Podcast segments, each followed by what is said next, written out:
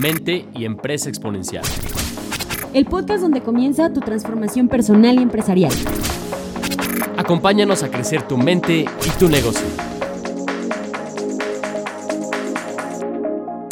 él se va así como a estudiar marketing y entonces le dice, mira, es de lo que hago. El aprendizaje transformacional. Sí.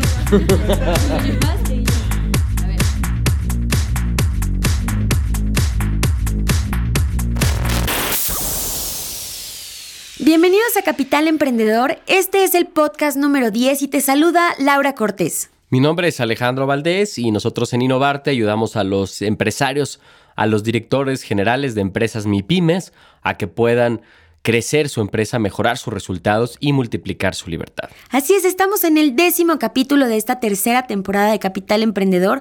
Como siempre es un gusto ofrecerte herramientas y atajos a ti, dueño de negocio, para que puedas ir mucho más rápido y como bien dice Sale, recuperar tu libertad. Muy bien, pues hoy vamos a hablar, Lau, si te parece, de los 10 hábitos que tu empresa necesita para crecer. Vamos a hablarles de cómo tener una ejecución efectiva qué tipo de hábitos necesitas desarrollar en tu empresa con tu equipo para poder crecerla.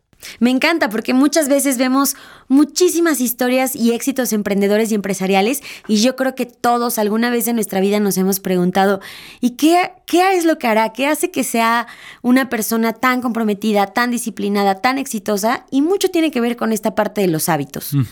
Fíjate que Guiko Yasaki tiene una frase que me encanta que dice, la ejecución es más bien una cultura que produce una serie de hábitos en toda la organización. La única forma de cultivarla es que el director ejecutivo le implante con el ejemplo. Mm. Eso transmite un mensaje inequívoco. En esta organización, la ejecución cuenta. Padrísimo, porque justo los hábitos se remiten a la ejecución, a ese día a día y cuáles son las cosas que en el día a día estás realizando. ¿Estos hábitos te están acercando hacia tus metas o más bien estos malos hábitos te están alejando de ellas? Así es, porque a veces vemos muchos directores generales que tienen un gran plan, tienen muchas ideas, tienen planes de negocio, pero nunca lo ejecutan, nunca lo llevan a cabo. Y realmente el universo premia en la acción cuando tú actúas, cuando tú accionas, realmente creas una, una causa que va a producir un efecto. Así es, y cuando se trata de hábitos y de buenos hábitos de hombres de negocios, eh, siempre tenemos la oportunidad de hablar de un súper eh, empresario exitoso que es John D. Rockefeller, que él, si lo recuerdan, fue uno de los hombres más ricos y exitosos de Estados Unidos el siglo pasado.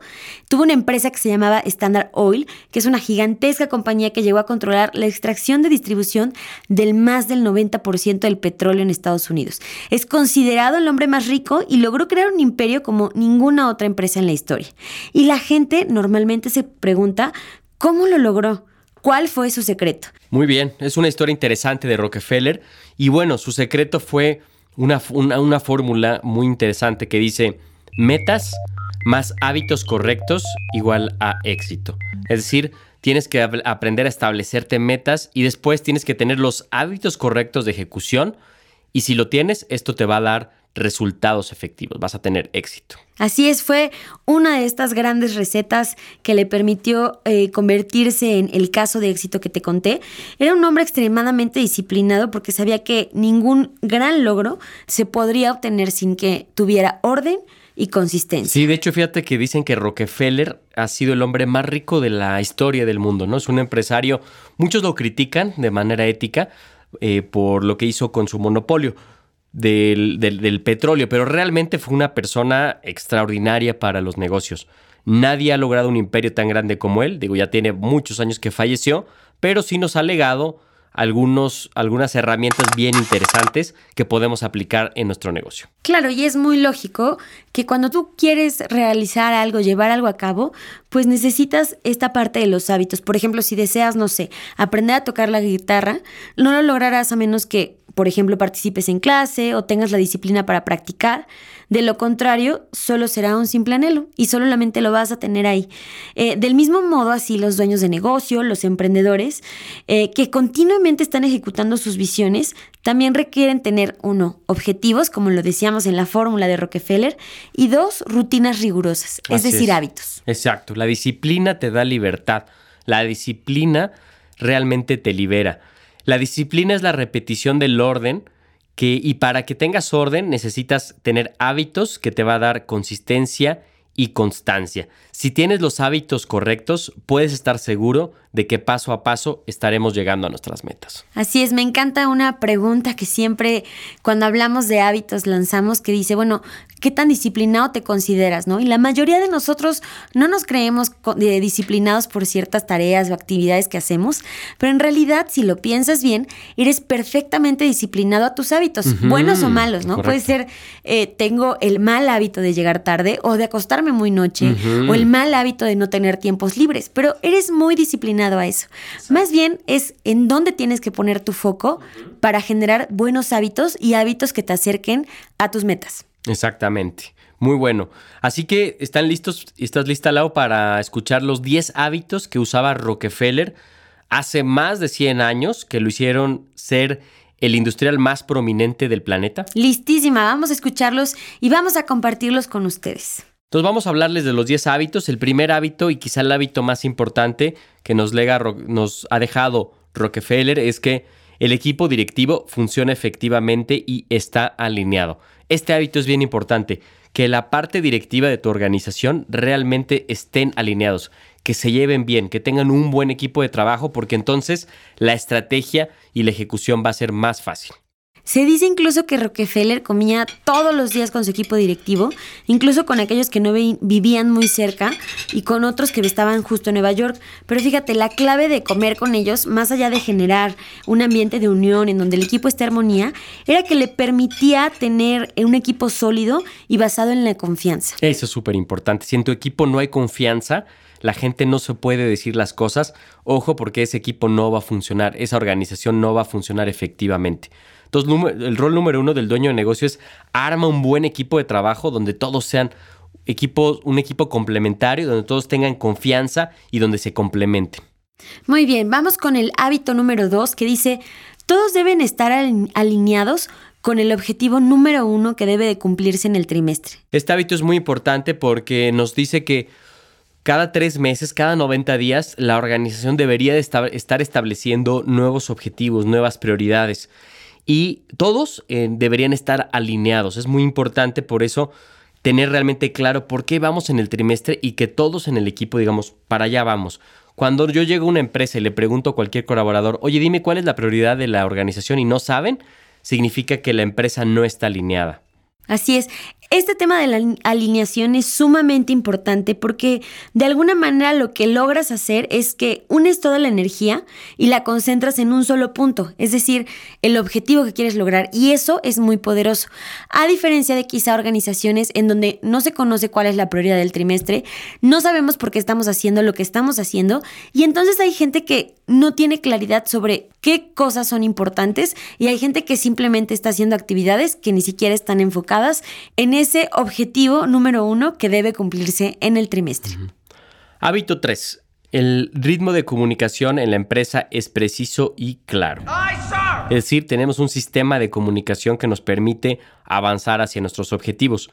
Algo lo que hacía Rockefeller es que todas las mañanas caminaba con su equipo directivo hacia la empresa y entonces tenían realmente alineación. Oye, ¿cómo vas en este proyecto? ¿Cómo vamos? Y estamos alineándonos y avanzando y tomando decisiones rápidas. Pregunta para ti, dueño de negocio, ¿tienes juntas diarias o semanales o mensuales con tu equipo para que constantemente estén revisando el progreso de sus metas y prioridades?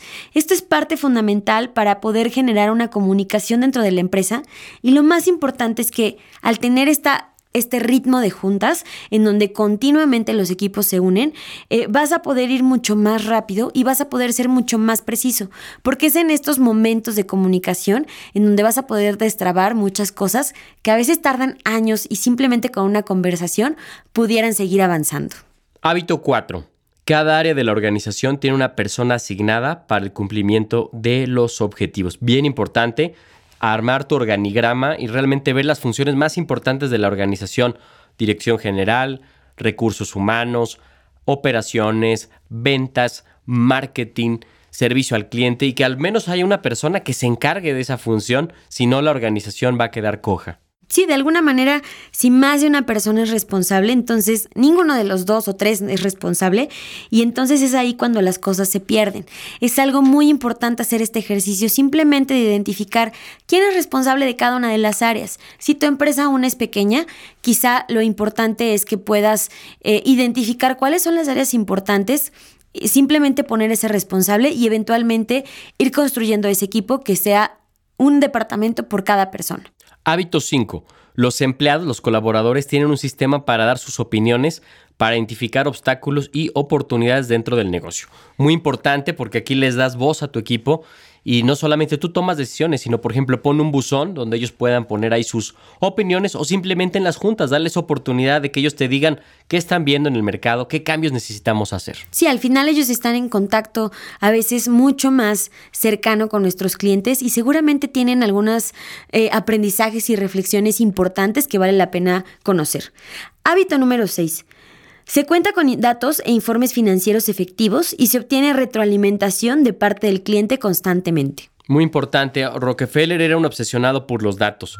Obtenía datos diarios de cómo estaba el petróleo en Rusia, en otras partes del mundo, para poder tomar decisiones.